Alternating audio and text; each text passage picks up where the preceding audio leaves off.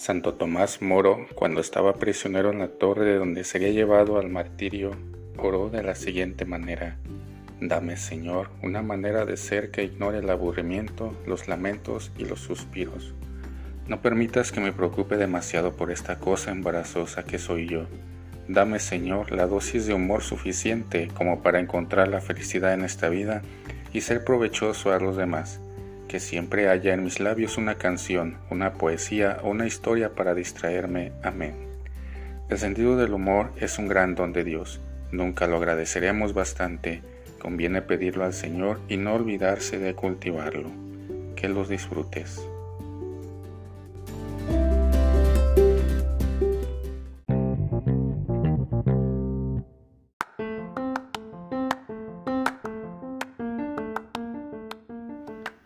Agradecer lo que hemos tenido. Alguien trataba de consolar al poeta inglés Alfred Tennyson por la muerte de su hijo, lamentando la mala suerte, a lo que el poeta respondió, Mejor es haberle tenido y amado, aunque ahora el dolor de su muerte sea terrible, que no haberle tenido nunca, pues en tal caso tampoco le hubiera amado.